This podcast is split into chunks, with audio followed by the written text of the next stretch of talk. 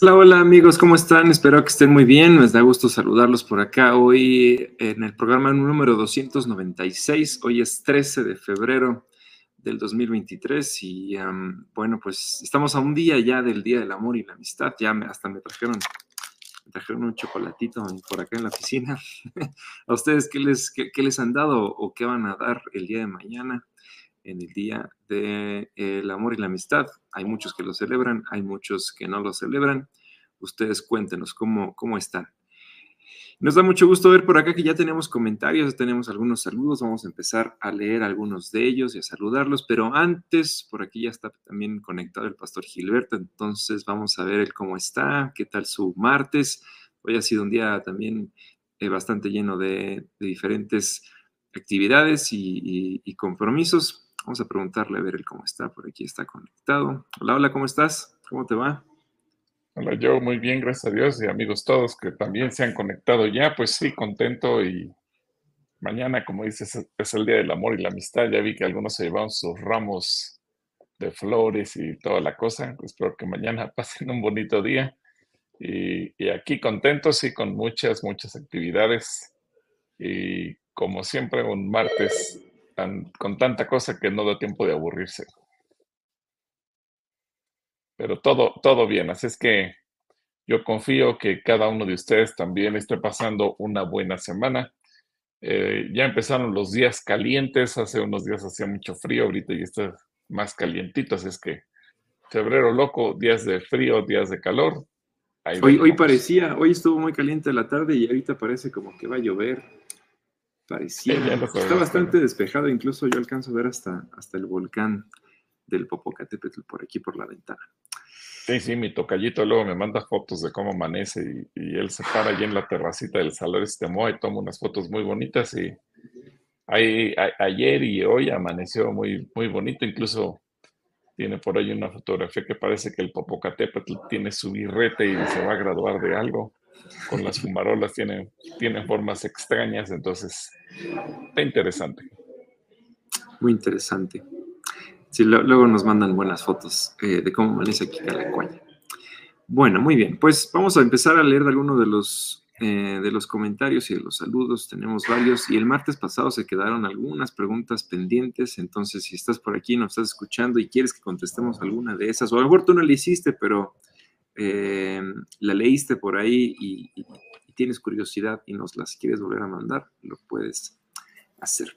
Señor, te damos gracias porque tú eres bueno con nosotros, porque tú nos permites hoy poder conectarlo y poder tener este, este tiempo de conexión entre nosotros, de diálogo. Te pedimos, Dios, que tú nos ayudes, que tú nos acompañes, que tú muestres tu sabiduría alrededor de estas preguntas y de estas respuestas. Bendecimos a cada persona que nos está viendo y oramos también por sus necesidades, sabiendo que tú las has de contestar y que también ellos tendrán, un corazón agradecido para dar gracias por lo que hiciste. En el nombre de Jesús. Amén. Muy bien, pues tenemos por acá a Eli Cerecero, que es la primerita en escribir y conectarse, y nos dice, Shalom, Pastor Gil y Joe, ¿Es correcto ayudar con despensa a un matrimonio de adultos mayores que tienen dos hijos en los cuarenta y tantos y no trabajan? Eh, tal vez Eli está ayudando a una pareja de esta forma, a nosotros de repente nos llegan algunos, ¿verdad? Por acá. ¿Qué puedes decirle tú a Eli? Bueno, una pregunta muy interesante, gracias Eli. De primera instancia uno pensaría, vamos a ayudar a cualquiera, Ahora, voy a tocar varios puntos que van a parecer contradictorios. No es que sean contradictorios, pero nos, damos una idea de que a veces en esos claroscuros hay, hay tonos de grises y hay que analizar cada situación. Eh, segunda de Tesalonicenses 3.10, que al rato yo puede ponernos en la pantalla, segunda de Tesalonicenses 3.10. Es claro también que no podemos ser más misericordiosos que Dios y hay gente floja que no merece ser ayudada. Entonces, si tú me dices, son dos hijos que andan en los cuarenta y tantos años y no trabajan, de acuerdo a segunda y Tesalonicenses 3.10 te diría, no, no, no los ayudes. Eh, de acuerdo a lo que Jesucristo dice, que al que te pida dale, te diría, ayúdalo. Ahora, hay reglas en la Biblia y una de ellas que hemos aprendido aquí en la iglesia es no pretenda ser más misericordiosa que Dios. Si Dios dice bajo qué reglas o bajo qué esquema se ayuda y bajo cuál no.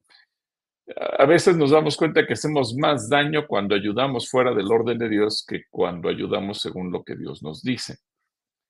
Ahora, la, la otra cosa que habría que analizar es por qué razón no trabajan porque en un momento dado cualquiera pudiéramos entrar en una crisis y en esa crisis, pues eh, cualquiera merece ser ayudado, porque a lo mejor es una persona responsable, trabajadora, pero perdió el empleo, vino alguna enfermedad, quebró el negocio, qué sé yo. A veces suceden circunstancias complicadas y cualquier persona merece que se le dé la mano, se le extienda, se le apoye. Eh, un ejemplo sería el propio Job. Eh, en el libro de Job, al final dice que sus amigos y sus hermanos se acercaron y le dieron cada quien una moneda y eso le permitió restaurarse. Y él había caído en una crisis después de ser un hombre rico por todas las tragedias que le acontecieron. Entonces, eh, si nos basamos en lo que dice la Biblia, que ahorita ya yo está preparando la pantalla, eh, por un lado Jesús dice, a todo el que te pida, dale. Por otro lado, eh, la escritura también nos señala que gente floja no merece ser ayudada. Pero quizás entrando en un punto medio, convendría ver cuál es la causa por la que los hijos no trabajan y están en esa crisis a lo mejor a ti, Eli, te parte el corazón y dices, pues de buena gana haría todo lo posible por ayudarles. Entonces, nada más que eh, ya está aquí yo con el pasaje. Aquí está, primera de, segunda de Tesalonicenses 3.10. Nos dice, cuando estaban, eh, cuando estábamos con ustedes, les decíamos que quien no quiera, que quien no quiera trabajar tampoco tiene derecho a comer. Gracias. Entonces te das cuenta, el pasaje es difícil, es duro, es, un, pasaje de disciplina. Y a nosotros que estamos en la posición de ayudar, pues también nos enseña. Aquí mismo, eh, platico rápidamente, hemos tenido ocasiones donde hay gente abusiva y, viene una y otra y otra y otra vez buscando despensa y a veces el mismo eh, personaje da de alta a su mamá, a su hermana, a su hija, para que la misma familia, familia parece que son muchas personas diferentes, pero todo se remite a la misma. Y, te das cuenta que esa gente no prospera, nunca es bendecida por su propia forma de ser. Entonces, Eli, quizás lo bueno primero sería saber por qué razón no trabajan y en función de eso ver si merecen o no merecen ser ayudados. Si es cuestión de ellos, de no querer, de que son flojos, de que son tramposos, que es gente que a todo le pone un pretexto, no los ayudes. Si es gente que está pasando por una mala crisis, ayúdalos. Entonces, ahí dependerá mucho la, circunstancia para no ser tan genéricos y decir sí o no de una manera eh, tan tajante. Espero darme a entender, Eli y que esta regla nos sirva a todos. Que Dios te bendiga, Eli.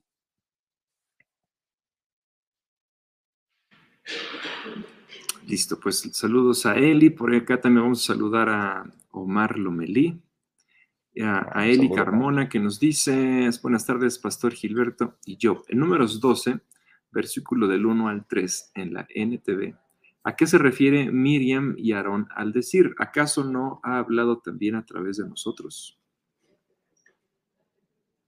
A ver, pon el, versículo, mi querido Joe. a ver qué dice, números 12.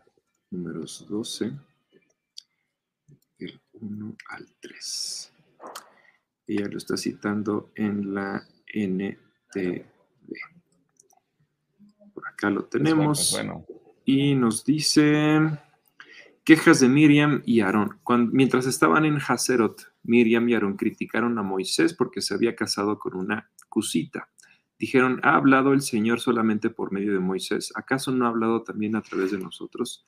Y el Señor los oyó. Ahora bien, Moisés era muy humilde, más que cualquier otra persona en la tierra. Ok. Ok, bueno, es muy válida la pregunta que haces, Eli, eh, y creo que abajo, abajo continúa con su pregunta. Eh, recuerda, Eli, que, bueno, y amigos todos que nos están viendo, porque esta pregunta nos enseña a todos, que había acontecido que, y ya la semana pasada y antepasada y ante antepasada nos preguntaron por qué Séfora había tenido ese pacto de sangre cuando circuncidó a su hijo y Dios lo quería y quería matar a Moisés. Séfora fue una mujer muy inteligente con mucho discernimiento, le salvó la vida a Moisés, pero Moisés cometió un error. En lugar de entender que ella era su ayuda idónea, su esposa, su compañera, la que lo iba a, estar a su lado durante todo el ministerio o liderazgo o la encomienda que tenía de parte de Dios de sacar al pueblo de Israel de Egipto, Moisés, al ver el peligro, en lugar de pensar, mi esposa me salvó la vida, pensó, mi esposa corre peligro.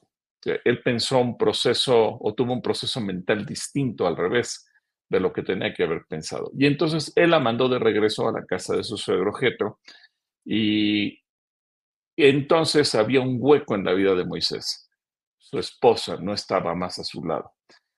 María o Miriam, como se traduce en otras versiones, en el caso de la NTV, eh, pero es el mismo personaje, ella cubre ese hueco, digamos que el espacio femenino lo ocupa ella y ciertamente vemos que ella, por ejemplo, cuando cruzaron el Mar Rojo y empiezan a cantar y eh, ese famoso canto de la danza de los carros del faraón, que tiene su fundamento ahí después de que eh, el pueblo de Israel cruzó por el Mar Rojo. Eh, María es la líder femenina del pueblo. Aarón es el sacerdote o el sumo sacerdote. incluso, pues cuando Moisés se subió al monte Sinaí para recibir las tablas del pacto de parte de Dios, Aarón se quedó al frente del pueblo. Entonces podemos decir que, los dos eran líderes dentro del pueblo de Israel. Aarón por su función natural de sumo sacerdote, María por cuanto ella estaba cubriendo un hueco en la vida de Moisés. Ahora, Séfora era hija de Marián y ellos vivían en la, o eran originarios de la tierra de Cus, lo que es Etiopía. Eh, en la Biblia, cuando se habla de una mujer cusita o una persona de Cus o de la zona de Etiopía, se entiende que era gente de piel negra. Recordemos que los madianitas son descendientes de Abraham, pero poco a poco fueron migrando hacia, hacia Etiopía y, o algunas zonas de África, igual que el resto de los hijos que eh, Abraham tuvo con Setura, y era gente de piel morena. Eh, ahora, después, Jetro le regresa a, Moisés, a su esposa o a la hija de Jetro, y él llega muy sabiamente y le dice, aquí te traigo a tu mujer y a tus hijos. Y se los entrega y se va. Le dio un par de consejos muy sabios a Moisés. Él era un hombre muy sabio. Eh, Moisés lo, escuchó, y etcétera, etcétera. Pero ¿qué ocurrió aquí? Que María y Anón se pusieron celosos, se pusieron celosos de Séfora. Y quizás para ellos no era tan bien visto el hecho de que la esposa de Moisés fuera una mujer negra. Entonces, eh, podemos pensar, Séfora era una mujer de piel negra. Y eso les molestó a ellos. No es que Moisés tuviera una segunda esposa, no, es la misma mujer, más que hay que entender todo el contexto. Séfora, hija de Madián, de, de de la tribu de Madián, y de los cuales vivían en la zona de Cus o la zona de Etiopía. Entonces, eh, eso nos da la imagen, el cuadro completo. Ellos se ponen celosos de María, de Séfora, perdón, y lo que hace Dios al traer el juicio sobre María es que Dios está respaldando a la esposa. Nunca la hermana va a ocupar el lugar de la esposa. Digamos que Dios respetó el hueco que había y que María estaba llenando, pero Dios ya no respaldó cuando, cuando María se quiso revelar, cuando quiso acusar y cuando ella quiso suplantar un lugar que no le correspondía. La pregunta sería, ¿por qué a ella sí le dio lepra y a no? Bueno, porque Aarón, aunque pecó, él era sumo sacerdote, él sí tenía un lugar de autoridad que Dios mismo le había asignado. No era correcto que él quisiera o que estuviera hablando mal de Moisés, pero eh, desde luego que él también estaba actuando fuera de lugar. Por eso la rebelión es de ambos. Pero en el caso de Séfora, ella es respaldada por Dios y María recibe el castigo, castigo que no duró mucho tiempo porque inmediatamente eh, algo que, que, tuvo bueno, que es un mérito que hizo correcto, Aarón fue que reconoció el pecado, se acercó con Moisés como buen sacerdote e intercedió por su hermana y le dijo, sí, pecamos, pero por favor, ahora intercede para que a nuestra hermana se le quite la lepra y pueda volver a ser sanada. Lo cual ocurrió prácticamente, cumplió su semana de estar fuera del campamento y asunto arreglado. Pero todo ese contexto es porque también Dios respalda un lugar de autoridad y aquí nos damos cuenta que puede haber una hermana, puede haber una mamá, puede haber una suegra, puede haber una cuñada, puede haber una hija, puede haber cualquier mujer alrededor de, de quien está al frente, pero Dios a quien va a respaldar es a la esposa. Entonces espero que eso te quede claro. Eli, buena pregunta y espero que también sea de bendición para toda la gente. Dios te bendiga. Un saludo para Eli, buena pregunta la que, bueno, las dos, dos preguntas que nos hizo. Por acá, Eric Olarte nos visita, mira, nos está visitando por acá y nos saluda. Dice, como siempre, es un placer saludarlos. Igualmente, Eric, esperemos que estés muy bien. Mr. Eric Edrey Spite nos dice, ¿qué significa que Moisés y Aarón se, postraron sobre sus rostros delante de toda la multitud de la congregación de los hijos de Israel? Pues mira, la, la respuesta es muy simple, mi querido Edrey. Eh, simplemente se pusieron boca abajo, literalmente se pusieron boca abajo con la cara hacia el suelo. No es que recargaron todo el peso de, su cuerpo sobre sus rostros, sino que al postrarse se extendieron con la cara literalmente hacia abajo. Eh, la posición quizás es lo de menos. Hay quien puede decir, no, no, no, no, no es que se acostaron boca abajo, sino que se pusieron sobre sus rodillas y pusieron el rostro pegado al piso. No importa, puede haber sido una, puede haber sido otra. Lo importante aquí no es tanto la posición, si estaban acostados o, de rodillas. Lo importante es que ellos en esa, eh, ese acto se estaban humillando delante de Dios para interceder también por el pueblo. Eh, gracias, mi querido que Dios te bendiga, cuídate mucho. Eric Olarte por acá nos dice, les ruego por favor, oren por mí, estoy súper enfermo, tos, fiebre, cuerpo cortado, gracias y Dios los bendiga. Oramos por ti, Eric. Oramos por, uh, por tu pronta recuperación. Diana Cortés por acá dice, shalom amada familia, shalom de Yanira, Sandra Carrillo, Dios les bendiga abundantemente, Pastor Gilberto y yo, igualmente a todos. Bueno, pues Sandra les manda saludos a todos y te hace una pregunta muy interesante. Mira, la, pregunta de Sandra hoy es, Pastor Gilberto, ¿qué diferencia hay entre gracia y misericordia? Una pregunta también muy interesante que nos hace Sandra. La misericordia es lo que Dios sintió por nosotros, nos extendió misericordia, nos amó sin que nosotros hubiéramos hecho absolutamente nada. Lo que merecíamos era juicio, y Dios nos otorgó perdón. Lo que merecíamos era ir al infierno y Dios decidió morir, tomar nuestro lugar. No es que Él se haya brincado la regla, Él pagó el, el precio, Él pagó la sentencia, pero eso fue su misericordia. Él nos tomó nuestro lugar y en lugar de castigarnos como nos merecíamos, decidió pagar el precio para podernos perdonar. Eso es la misericordia. Misericordia también la explica muy interesantemente el Señor Jesucristo en la parábola del buen samaritano, aunque había una rivalidad entre judíos y samaritanos. El hombre que fue asaltado, allá en Lucas 10, y eh, el samaritano cuando lo vio, no, no se preocupó o no pensó este hombre me cae gordo o yo le caigo gordo a él. Eh, hay tanta rivalidad entre judíos y samaritanos que él no se merece que yo lo ayude.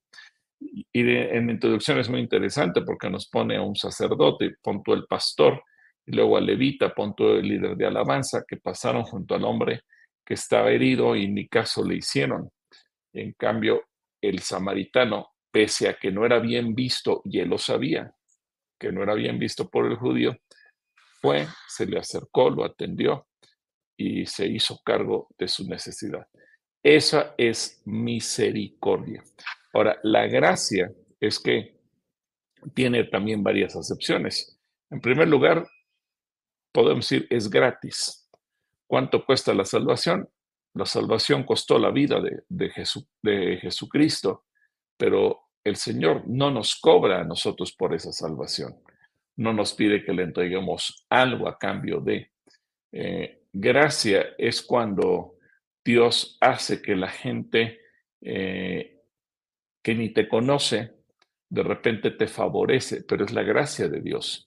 El ejemplo, por ejemplo, de Nehemías, cuando dice que él, él estaba muy afligido por su pueblo y el rey le preguntó, ¿qué cosa quieres? ¿Por qué te sientes mal? Y Nehemías le explicó, pues porque la ciudad de Jerusalén está destruida. Bueno, ¿qué quieres hacer? Y él explica, pues yo quiero ir y ayudar a reedificar. Y dice que la gracia de Dios fue sobre él y que el rey lo miró así con gracia y le dijo, bueno, pues te voy a dar todos los permisos que tú quieras y te voy a dar todo el material que tú quieras, ve y haz el trabajo. Eso es gracia. Gracias cuando tú vas a, pedir un empleo y nadie, y aunque no te conocen, la gente dice, tú tienes capacidades y no te han visto, no te conocen, no saben nada de ti, pero te favorecen con una excelente voluntad. Así que la gracia puede tener eh, eh, connotaciones también de que Dios a nosotros no nos cobra nada, pero también el trato que muchas veces la gente que no nos conoce, repito, actúa hacia nosotros, favoreciéndonos de una manera inexplicable, eh, favoreciéndonos de una manera inmerecida, porque tampoco hicimos méritos para que la gente nos viera así. Gracia es que, déjame ponerlo con estos términos, le caes bien a la gente, la gente te quiere ayudar. ¿Por qué? No se sabe. Simplemente es porque Dios puso en la gente quererte ayudar. Así que podrían parecer términos eh, semejantes, pero son distintos por su significado, por su origen y por la forma en que se aplica. Espero que te quede claro, Sandy, y a ti y a toda la gente que está conectada y que nos está viendo. Dios te bendiga. Un abrazo. Shalom. Buena pregunta la de Sandra. Por acá analiza Portilla, los Yayos nos mandan saludos, les mandamos saludos a los Yayos. Deyanira también dice bendiciones. Dulce Tobar también nos manda saludos y Querena Cerecero nos dice, buenas tardes pastores Gil y yo, saludos para comentarles la cita bíblica donde viene mi nombre. Job 42, del 13 al 14, dice, tuvo siete hijos y tres hijas y llamó el nombre de la primera Gemima, de la segunda Cecia, de la tercera Keren Apuk. Mi mamá le quitó el guion y el Puk y unió Kerena, solo para que supiera. Bueno, ya fue invención de tu mamá, Kerenapuk. Ahora sí vamos a decirle Kerenapuk a Kerena. Muy bien. sí, sí, nada más le quitó el Puck y se quedó así el Querena. Ok. El Querena.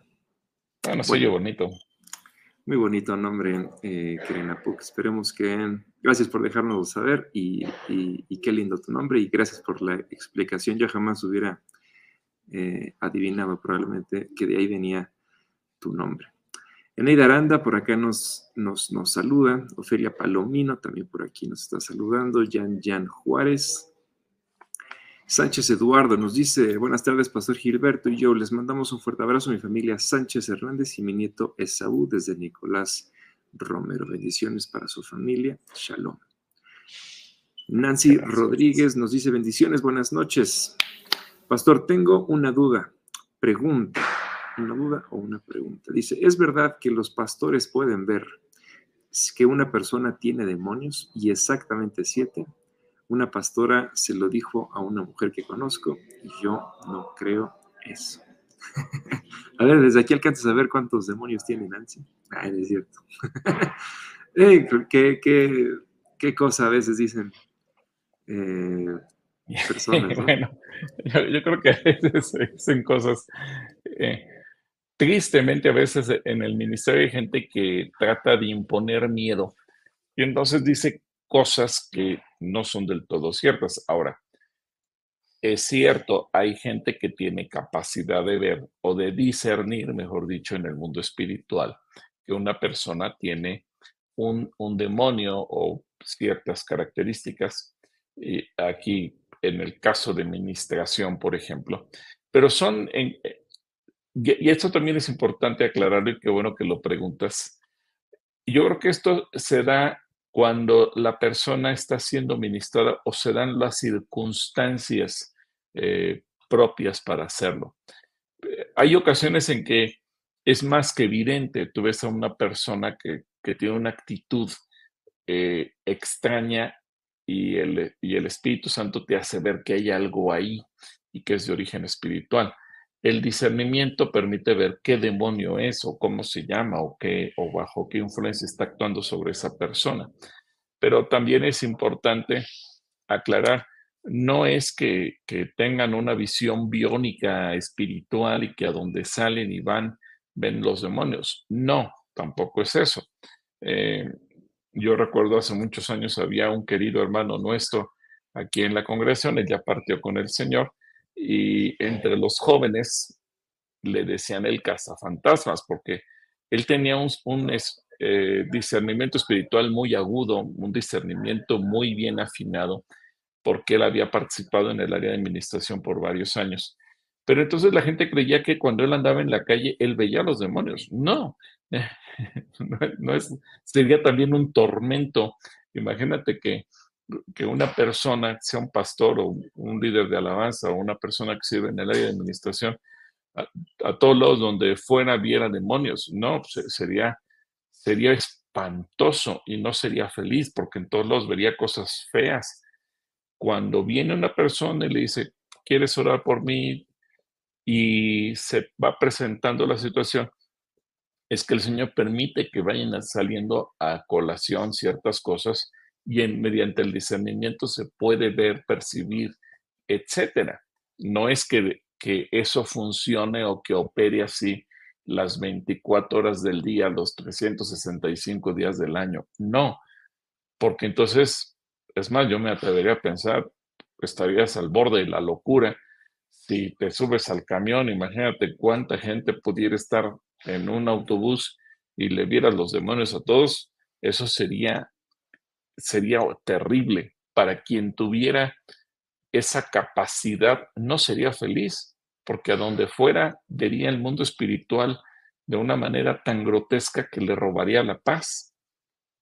Entonces, ¿cuándo se ve? Pues cuando se presenta la circunstancia de orar, de ministrar, de atender, etcétera, etcétera, etcétera.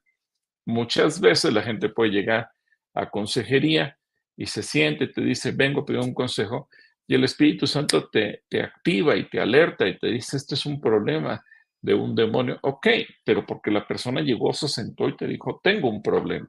Y ese no es, en eso entra que el Espíritu Santo te lo dice. No es que andes por la calle y estés escuchando voces o viendo visiones de demonios y de cosas así. Así es la, realidad. Entonces, eh, el propio Señor Jesucristo ¿Cuándo llegó a enfrentar a los demonios? Pues cuando la situación era evidente, porque la gente venía a pedir ayuda, eh, cuando la mujer estaba jorobada o cuando el muchacho que era, eh, lo tiraba el demonio en el fuego, o cuando le salió el gadareno, etcétera.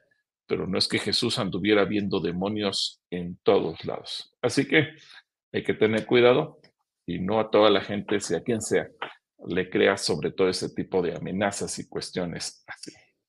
Un saludo, Nancy. Dios te bendiga. Saludos, Nancy. Malo Alzúa nos dice, saludos, Pastor Gilberto, y yo los saludo. Y el domingo fui a la iglesia, le dijo, saludos, y le dijo, ah, espera, aquí no entendí esto. Lo saludo y le dijo, fui el domingo a la iglesia, no pude saludarlo, pero saludé a Clarita. Bendiciones para todos. Primero Dios voy el sábado y el domingo. Saludos desde, y bueno, pues desde su casa, yo creo. te mandamos un saludo, saludos a Malú. Qué bueno que por lo menos saludó a Clarita, entonces ya. Eso es, eso es bueno.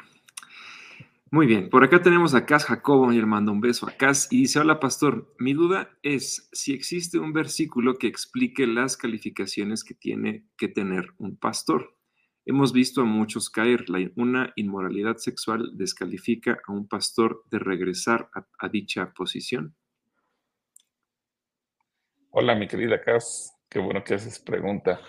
Bueno, eh, yo creo que los versículos primeramente de Primera de Timoteo 3, Primera Timoteo 3 y Tito, Primera Timoteo 3, eh, que habla de las características de los obispos y de los diáconos, y posteriormente Tito, que también habla de, ello, en, especialmente en el capítulo 2, en el capítulo 1, perdón, que nos explica acerca de eh, cuáles son las características de un pastor. Hay cosas que la Biblia no nos dice a detalle, pero yo creo que habría dos cosas que habría que considerar, sobre todo por lo que preguntas de una inmoralidad, si descalifica a un pastor. Número uno, que como una característica central es ser marido de una sola mujer. Y eso, eso habla en el ámbito de moralidad sexual. Y me gustó mucho, mucho, mucho el mensaje que dio el pastor Mark, ahora que estuvo en, Parlamento y fue cuando tocó el tema de la moralidad y la integridad, y creo que eso fue extraordinario. Eh, y eh, porque algunos dicen sí, pero aunque ha habido dos o tres mujeres, y, aquí se parte desde que una persona es creyente o se convierte a Cristo, eh, vamos a decir que eliminemos por default la vida pasada antes de Cristo. Pero el hecho de ser marido de una sola mujer también habla de una integridad. Y cuando una persona comete inmoralidad sexual, perdió esa calificación de ser de una sola mujer. Eh, y la segunda característica que me parece también muy importante es el hecho de que dice, eh, déjame ver la palabra que utilice, eh, 1 Timoteo capítulo 3, que tiene que ser una persona, ahorita te digo, marido de una mujer.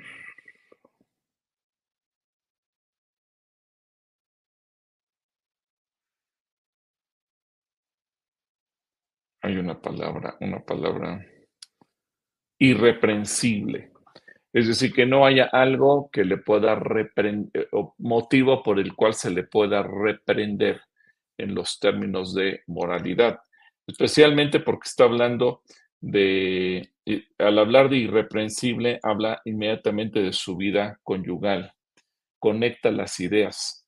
Y eso mismo lo califica o lo lleva al punto de, eh, de en Tito. Muchos se preguntan, ¿Por qué David tenía varias mujeres? Bueno, David no era, no era pastor, era rey. Y los propios frutos, a pesar de que David fue un hombre extraordinario, como guerrero, como compositor de salmos, etcétera, etcétera, yo creo que los frutos en su propia vida delatan pues que el hecho de que él haya tenido muchas mujeres, en realidad él nunca fue infeliz en su vida, porque su vida fue marcada por la guerra, aún internamente eh, en su propia casa. Entonces, yo creo que a David tendríamos que descalificarlo dentro del segmento por cuanto él no aplica en la posición de pastor. Pero yo creo que a partir de todo lo que señala el Nuevo Testamento, sí, eh, nos da las características que se tienen que requerir para que una persona esté al frente de una iglesia. Eh, ahora, estas son dos cosas que yo veo en la Biblia, los versículos o los, los puntos que señala 1 Timoteo 3 y, Tito capítulo 1. Pero el segundo factor que sería el práctico, que una persona que ha caído en inmoralidad difícilmente va a estar en la posición de poder ayudar o pastorear a otros. Y no es porque alguien puede decir por mi experiencia de lo que yo pasé. No, eh, desde luego que puede ayudar con consejos en, en, un futuro y servir en otras áreas, pero yo creo que a nivel de experiencia práctica, esa persona difícilmente va a poder estar al frente de una congregación. No es que la gente no le tenga confianza, porque a lo mejor al paso de los años muchos ni se enterarán de lo que pasó, pero la autoridad espiritual que viene por el respaldo de Dios, evidentemente eh, no se va a dar. Ahora, eh, es cierto, Dios perdona, Dios restaura, Dios restituye, y aquí ya va a depender mucho también. Eh, y yo conozco en gente que ha sido exitosa en el ministerio, que desgraciadamente cayó en una inmoralidad y posteriormente, pese a que quisieron seguir adelante con el ministerio, el ministerio nunca fue restaurado, nunca se levantó, el respaldo de Dios nunca se dejó ver más. Algo pasó. Él puede querer seguir al frente y a lo mejor ahí no estamos en punto de discusión porque él lo quiso hacer y él puede alegar, Dios me dijo y Dios está conmigo. Pero como dice el Señor Jesucristo, por sus frutos los conoceréis. Yo no conozco uno solo cuyo fruto sea correcto. Al paso de los años se mira el, fruto y créeme, creo que lo, lo, que uno mira es a veces patético. Sí, la gente se reincorpora en el ministerio, pero desgraciadamente el fruto que se viene eh, a la postre a lo largo de los años no es nada ni deseable, ni sano, ni santo, ni que glorifique a Dios. Y ese es el punto en el que yo también vería la parte práctica, que no dice la Biblia, pero que tú lo ves con los ojos. Eh, y concluyo con esto. Incluso yo sé que una persona viuda puede volverse a casar y es, es parte de lo que la Biblia dice, el que es viudo está libre. Pero también he visto muchos pastores y créeme, a mí me ha tocado ver de todo, que han quedado viudos, que se vuelven a casar, no pecaron al casarse, no absolutamente, pero la segunda fase de su ministerio, ya en su segundo matrimonio, quedó muy distante de la primera fase. Eh, no, no dio buenos resultados, algo se quebró ahí.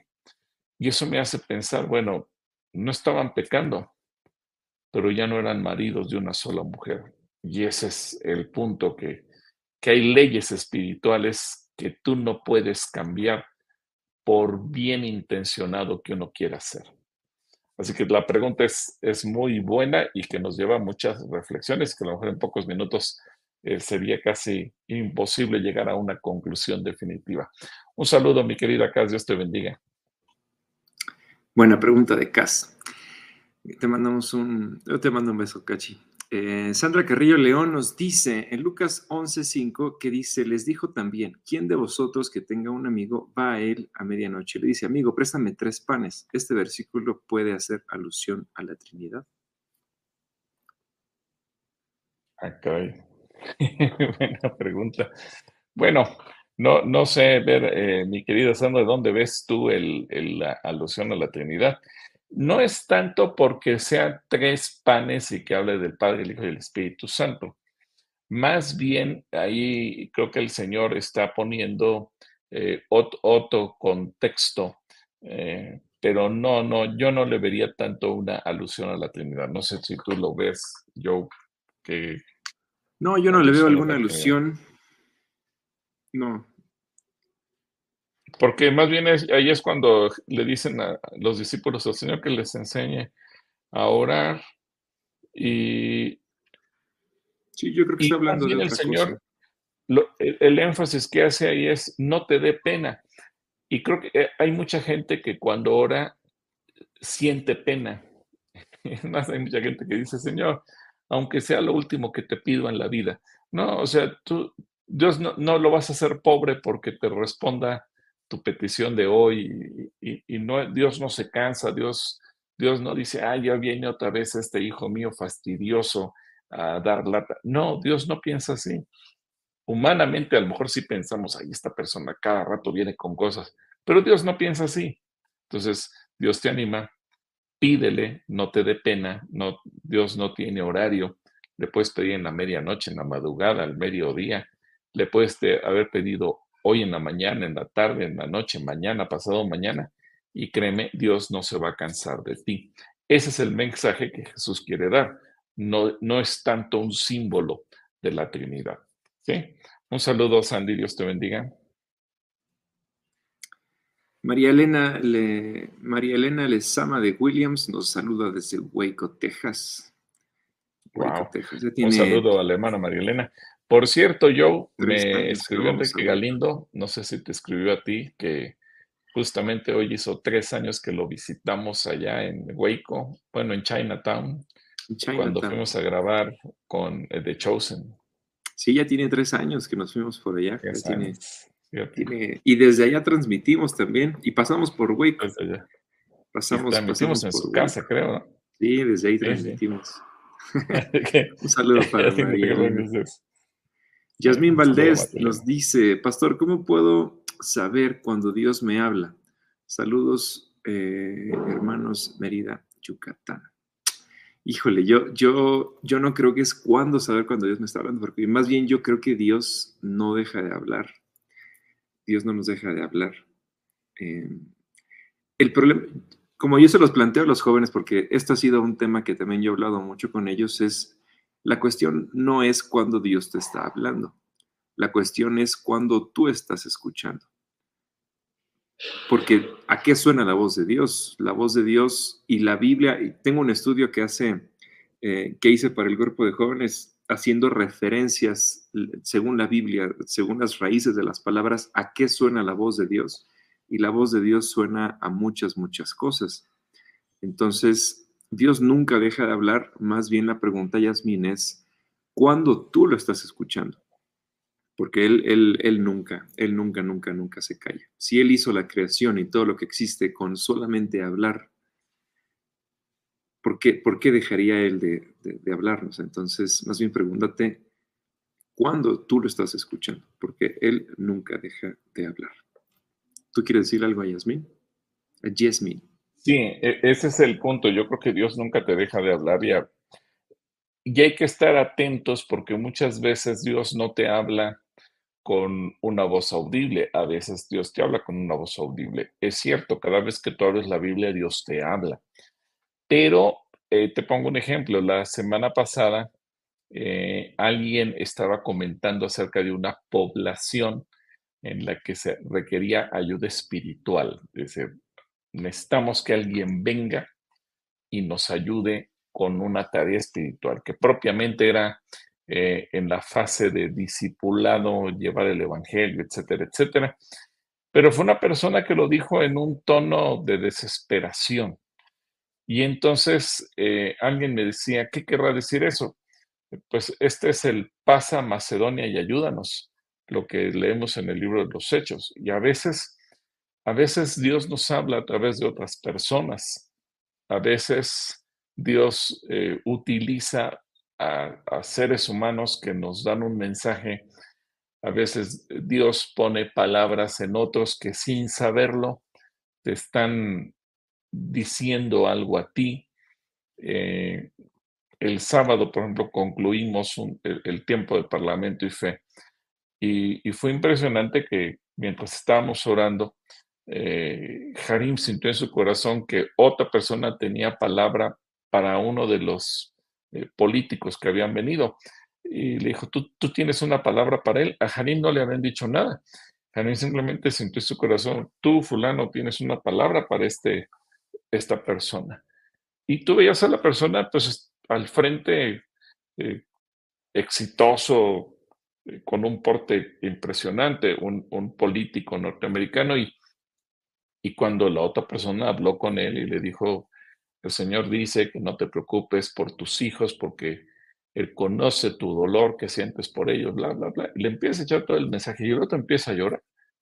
Después dijo, es que nadie sabía, mis hijos tienen un problema que nacieron con una deficiencia mental los dos. Y, eso para mí es una carga y, pues yo estoy aquí y allá y hago mi trabajo y me fascina lo que hago. Pero en mi casa lloro porque veo a mis hijos en esa condición.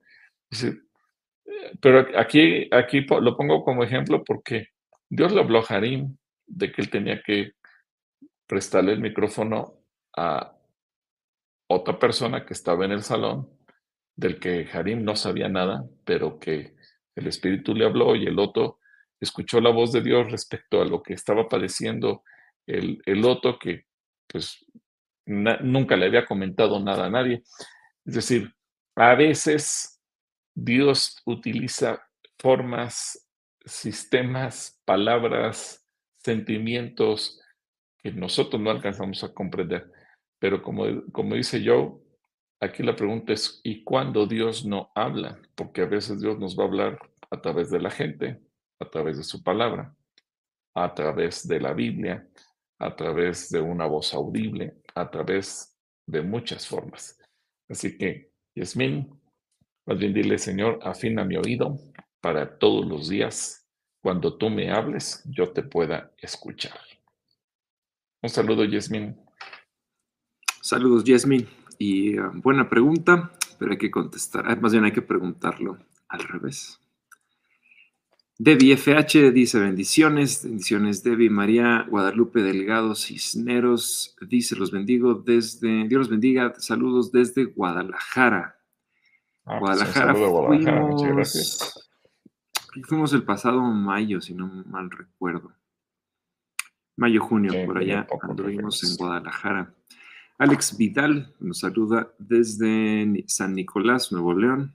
Mandamos un saludo. Un saludo al centro de fe de San Nicolás. Hasta allá. Abigail Pecarrillo también por acá nos manda saludos. Carmen Cadenita. Shalom, Pastor Gilberto y Joe Bendecida. Te mandamos un saludo, Carmen. Gracias por tus saludos.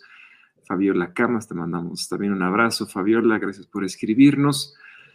Y a Ivonne, que en realidad es Josué de 10 años. Entonces, Josué de 10 años nos pregunta, si Josué no podía tomar vino, ¿por qué en la última cena lo tomó? Em, tal vez hay una pequeña confusión. Sí, debe haber Josué, Josué de 10 años Lee el pasaje en el Evangelio que te genera la duda y ubica bien al personaje del que tú quieres hacernos la pregunta y con mucho gusto te contestamos. Porque en, la Biblia no nos habla de ningún, o en el, en el, Evangelio, mejor dicho, no nos habla de ningún personaje o ninguno de los discípulos que haya tenido un voto de Nazareo, una promesa o alguna prohibición de tomar vino. Entonces, pero si tú nos dices, con mucho gusto te contestamos. Y sí existió un Josué, pero muchos años antes, hay muchos, muchos años antes, eh, sí existió un Josué. Entonces, eh, Ivonne, explícale a tus hijos, a lo mejor la línea del tiempo, a tu hijo Josué, que Josué existió, Josué de la Biblia sí existió hace mucho tiempo, y Jesús y la última cena pasaron muchos años después. Entonces, a lo mejor ahí hay una confusión que él, tiene entre la última cena y Josué. y se lo podrías explicar. Y si tiene alguna otra duda de esta cena, bueno, lo, contestaremos la próxima semana o cuando nos escribas. Y, Morales, tú, Ivonne, lee, el pasaje con tu hijo para que tú entiendas qué quiere preguntar o qué es el pasaje o el personaje que le, genera confusión y con mucho gusto te ayudamos. Te mandamos un saludo, Josué, y gracias por, gracias por escribirnos. Gracias. Eh, Morales Rochel nos dice, siempre aprendiendo de su palabra, eh, saludos y bendiciones. Mandamos un saludo, a la familia Morales Rochel. Pascual Monroy también por acá nos saluda. Carmen de la Rosa dice, los eh, saludo con mucho cariño, Dios los bendiga, gracias por las explicaciones. Gracias a ti por estar conectada. Carmelita. Carmelita, te mandamos un abrazo. Alejandro Montenegro dice, saludos, pastor. Te manda saludos Alejandro Montenegro.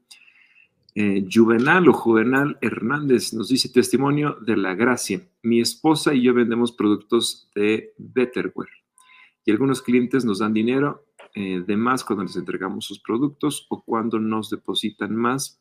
Cuando nos depositan, nos ponen dinero de más. Ah, pues bueno. ese es un buen testimonio. Dios, Dios te pone en gracia con ellos. Qué bueno, Juvenal. Dios te bendiga. Sandy Meléndez nos dice, pastor, ¿me puede decir la diferencia entre sabiduría e inteligencia?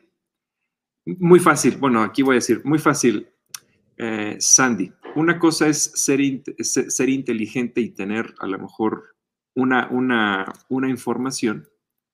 Esa es la inteligencia, tener la información. Y la sabiduría es cuando dar esa información. Yo así lo, explicaría. ¿Tú qué le puedes decir a Sandy? No, ya le respondiste tú, yo ya no voy a responder nada porque es el tema del próximo domingo, entonces no lo voy a spoilear. bueno, Sandy, hay, toda una predicación para ti este domingo. Eh, Así es. espero que mi explicación te, haya, te haya servido. Edna Aurora dice, irreprochable sería sinónimo referente a quién puede ser pasto, pastor. Eh, irreprochable sería sinónimo referente a quién puede ser pastor. Imagino que es, comentario. Muy bien, Edna, gracias.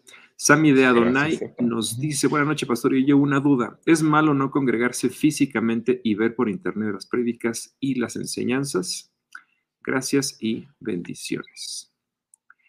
No podemos decir si es bueno o es malo, pero sí te podemos decir otras cosas. Sí, yo creo que no, no es, porque la Biblia no te dice que no, que es malo, y yo no lo trataría como malo o pecado. Más bien yo vería de qué te pierdes cuando no te congregas. El Señor dice que no nos dejemos de congregar. Y yo creo que, por ejemplo, el amor, la coinonía, la oportunidad de ver a otras personas, te lo pierdes cuando no te congregas físicamente. Entiendo que todos en algún momento dado hemos tenido la necesidad, ya lo vivimos por tres años durante la pandemia, ya a veces porque estamos enfermos o porque estamos de viaje, etcétera, etcétera. Por eso Calacuaya es que desde incluso antes de la pandemia siempre hemos transmitido nuestros servicios.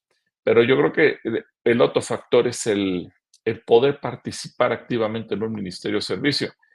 Ahora, hay gente que a pesar de que vive en otra ciudad y, está a cientos de kilómetros de nosotros, ha buscado la manera de servir. Eso también hay que hacerlo notar. Pero desgraciadamente, a lo mejor tenemos tres, cuatro personas que sirven de tres mil o cuatro mil que se conectan. Entonces, la, proporción es eh, fuera de lugar tres que sirven contra tres mil que se conectan, es, es un mundo de diferencia. Yo creo que aquí el punto es de qué te pierdes. No es que Dios te va a castigar o que sea malo, no, eh, porque tú estás recibiendo la palabra, participas de la oración, recibes la alabanza. Más bien de qué te pierdes. Eh, la oportunidad de colaborar con otros, de, de participar con otros. Acuérdate que la oración tiene varias vertientes, la oración personal, la oración conyugal, la oración familiar, la oración comunitaria. cuando te reúnes con otras personas con los mismos objetivos. Eh, el, hecho de poder participar, venir, ser parte de, eh, es hermoso cuando dices, voy a trabajar con niños, entonces te bajas con los niños o con los adolescentes o con los jóvenes, o participas con los adultos o con las mujeres, etcétera, etcétera, etcétera. Eh, nada menos este sábado se reanuda la primera reunión de varones justamente porque se dio cuenta que aunque la enseñanza lunes con lunes eh, prácticamente no se ha interrumpido desde que empezó la pandemia, sí, pero para los varones ya surgió el momento de decir, oigan, ya queremos vernos, ya queremos eh, abrazarnos, ya queremos sentir que estamos cerca el uno del otro. Entonces, yo no preguntaría si es bueno o es malo, más bien pregúntate de qué me estoy perdiendo al no congregarme físicamente. Esa sería la cuestión y que tú, tú lo veas de esa manera. ¿Sí? Que Dios te bendiga. Muy bien, eh, saludos a Semi, por acá nos manda saludos desde Dallas, Guadalupe Redondo, y Sandy Melindo dice muchas gracias. Adri Martínez dice, hola, buenas noches, ¿cuáles son los horarios y día de reunión de jóvenes? Nos reunimos los sábados a las cuatro y media sábados a las cuatro y media. El único día que nos reunimos es el último sábado del mes. Ese día hacemos eh, otras actividades o lo dejamos libre para que los chicos hagan alguna otra cosa. Vamos a contestar la pregunta de Ivonne, en realidad de Josué, y dice, era, perdón, era Jesús, es Jesús, era Jesús, ya nos puso que era Jesús tres veces, entonces eh, vamos a contestar esa pregunta, pero antes vamos a saludar acá a Paola desde Canadá a Malú Alzúa, que nos dice, Pastor Gilberto, yo este domingo fui a dar gracias y yo sentí estando en la iglesia con la alabanza que Dios me estaba acabando de curarme. Estaba de, acaban de tener su sanidad. Y para nada más terminar con esa pregunta, Marcelo, porque nos hicieron la pregunta de si es mejor estar virtual o presencial, Marcelo nos dice, yo fui por primera vez el domingo y me gustó mucho la palabra del pastor sobre el miedo a Dios. Soy nuevo y me gustaría acercarme más a Dios y me sentí muy feliz estando con ustedes. Quiero saber a qué se refieren cuando dicen congregación. Me gustaría participar más con ustedes. ¿Qué significa? ¿Qué es esa palabra rara que se dice en la iglesia? ¿Qué es la congregación? ¿Y por qué, por qué dices congregación? Muy bien, muy buena, buena pregunta de Marcelo. Y bienvenido y Dios quiere y puedas regresar y aquí siempre te vamos a esperar con las eh, brazos abiertos. Eh, Marcelo, y si vienes este domingo, te presentas con yo o conmigo y, con mucho gusto te vamos a saludar. La congregación se refiere al grupo de personas que nos reunimos en el local. Aquí tenemos, un, como te diste cuenta, un local muy grande. Hay grupos que tienen locales más pequeños. Entonces, el tamaño de la congregación es cuántas personas se reúnen, se congregan, asisten al mismo lugar con un propósito.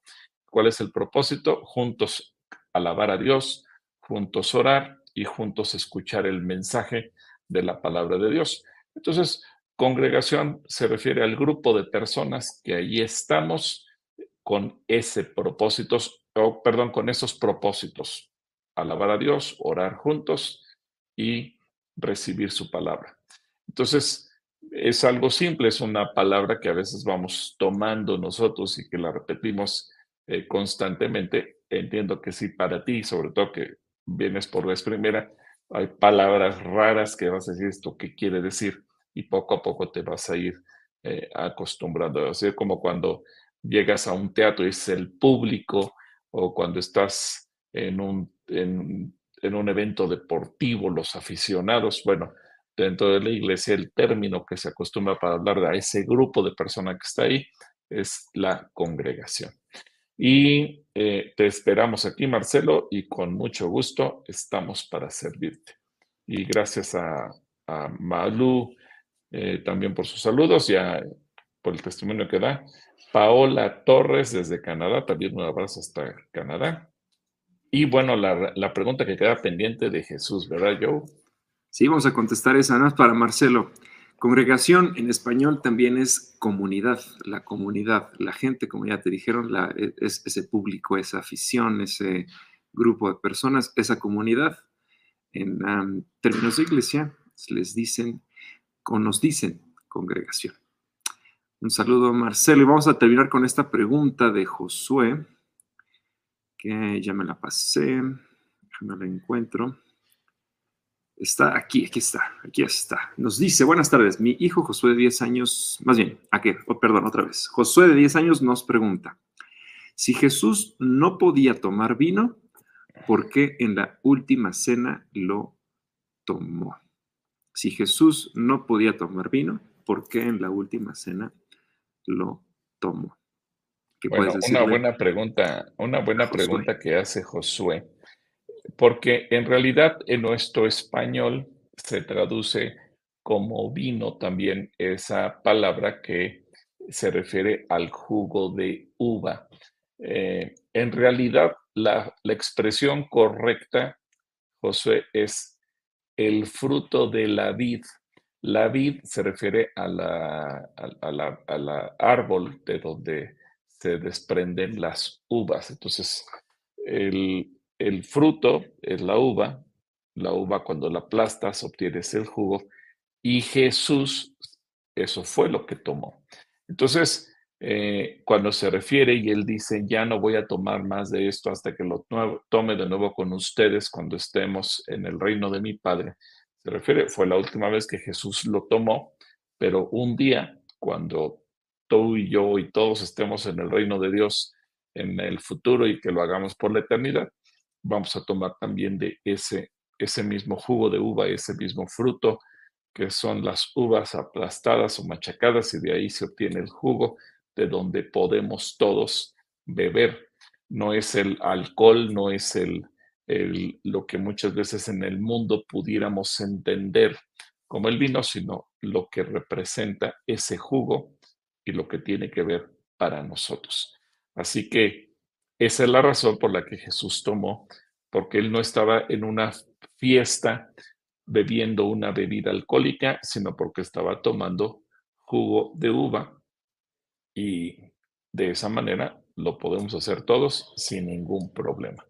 Espero que eso te quede claro y, que, y gracias por, por explicarnos a qué te referías y te mando un abrazo con mucho cariño. Si vienes el domingo, no sé si vives aquí en la Ciudad de México, pero si vienes, con mucho gusto te acercas y nos saludas a yo a mí y nos va a dar mucho gusto darte un abrazo y un saludo, Josué.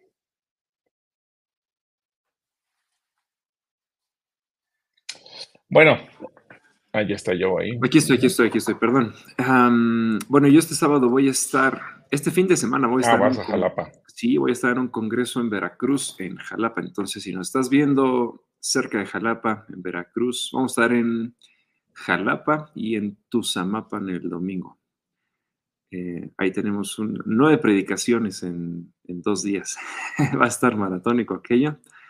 Va a estar, va a estar muy bueno.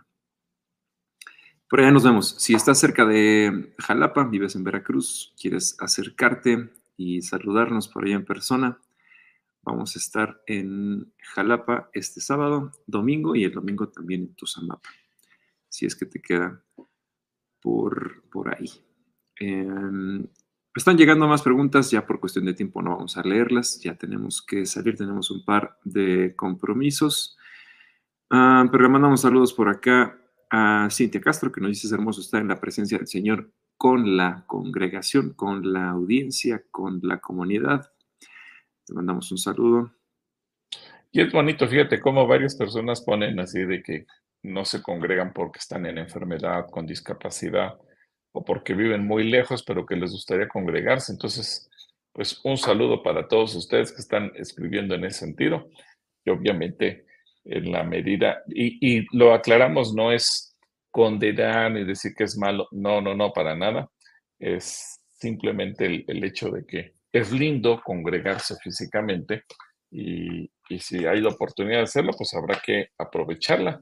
Y si no tenemos la oportunidad, pues para eso están las transmisiones, para que le sigas y no te sientas culpable, ni mucho menos, sino que aproveches, gracias a Dios, que vivimos en una época de tecnología en donde tenemos un montón de, recursos a nuestro favor.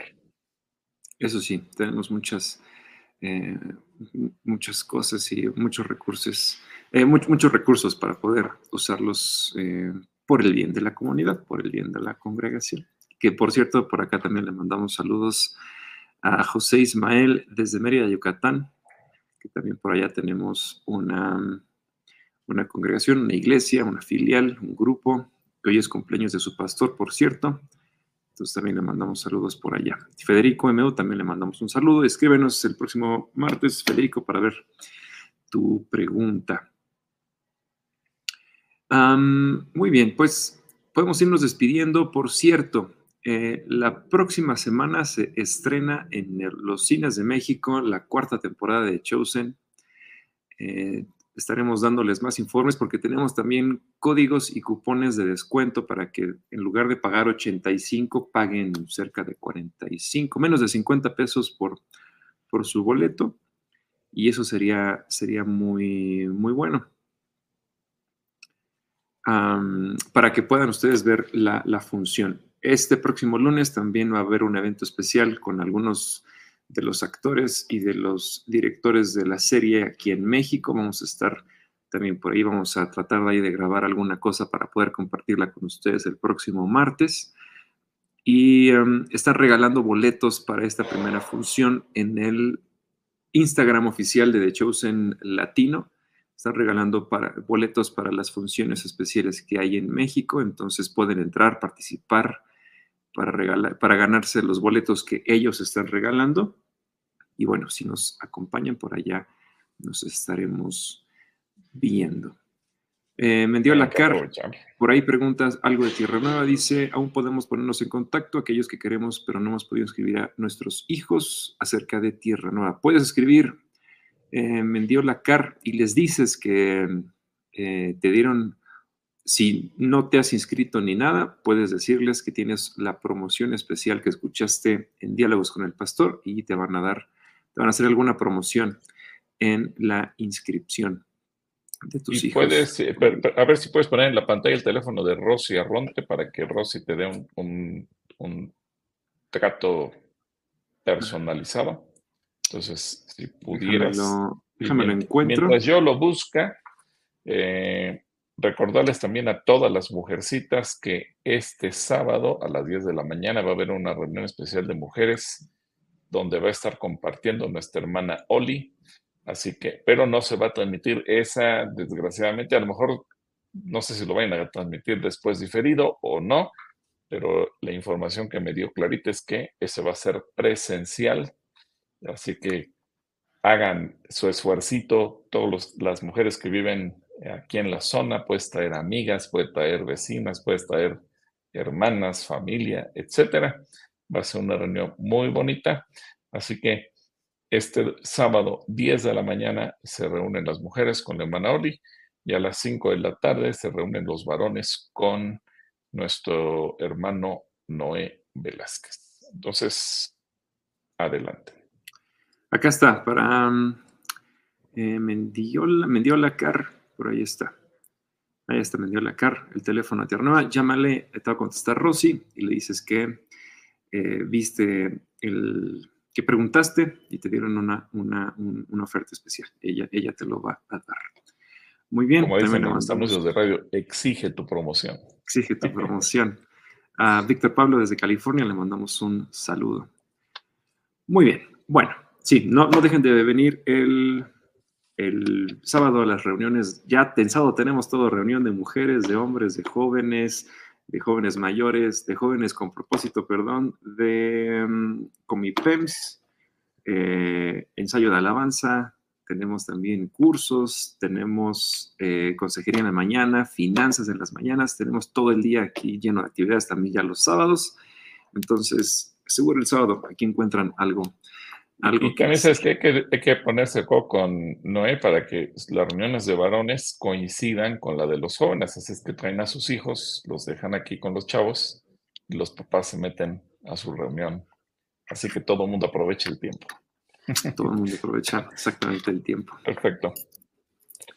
Bueno, bueno creo que nada más llegaron eh, la intención de Eric, de Malú por su salud y de Yasmín pues, para que pueda escuchar a Dios. Así que Si hay más intenciones, ustedes nos dicen y con mucho gusto vamos a concluir con ello. Padre, yo sé que tú vas a traer sanidad total en las vías respiratorias de tu hijo Eric, en el cuerpo de nuestra hermana Malú, que todavía ha estado convaleciente, pero ella confía en tu obra poderosa y sabemos que todo aquel que está enfermo, en ti tenemos salud.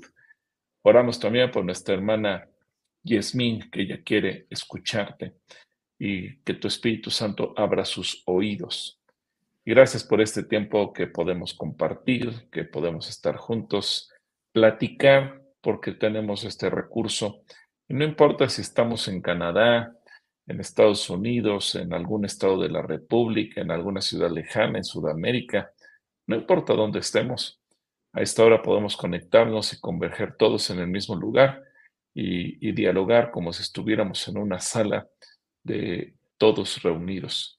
A ti damos la gloria y la honra porque tú eres poderoso y yo sé que tú harás la obra desde el más chiquito hasta el más grande y que es tu bendición en cada una de las familias aquí representadas, tanto los que están ahorita como los que eh, eh, lo ven o lo escuchan más tarde. En el nombre de Jesús, amén. Amén. Un saludo para los que nos ven más tarde. Alguien me preguntó si podía mandar sus preguntas, mándalas y con mucho gusto te responderemos. Muy bien. Bueno, pues que, Dios les, que, Dios les, bendiga. Gracias por, ah, por acá. Hilda nos dice, mi hija mayor se llama Cecia. Se lo puso su tío Moy y su tía y, soy, y su tía Lilia. Le agregaron dos S y me gusta mucho su nombre. Saludos a Kerera. Bueno, muy bien. Ahí están, con los nombres eh, de todo el mundo. Pórtense bien, nos vemos el próximo martes aquí en Diálogos y recuerden que el sábado tenemos un montón de actividades para ustedes. Por acá, por acá nos vemos. Que Dios les bendiga. Nos vemos pronto.